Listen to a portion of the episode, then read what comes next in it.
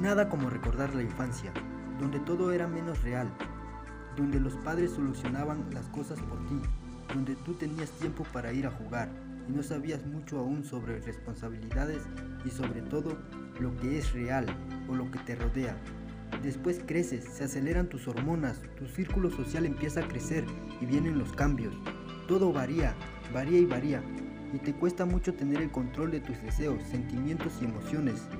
Después pasa la transición de niño a adolescente o a joven, pero como nunca arreglaste tus fallos y tu forma de pensar, sigues igual, tus deseos, sentimientos y emociones te controlan. Pero pasa algo, que ahora tú te haces responsable de lo que vaya pasando.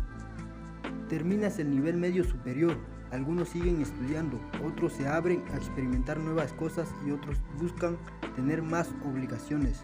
Aunque la mayoría no hacen lo que quieren, le tienen que dar ese sentido de que están donde quieren porque es lo que hay, es lo que se puede hacer bajo nuestras posibilidades y oportunidades.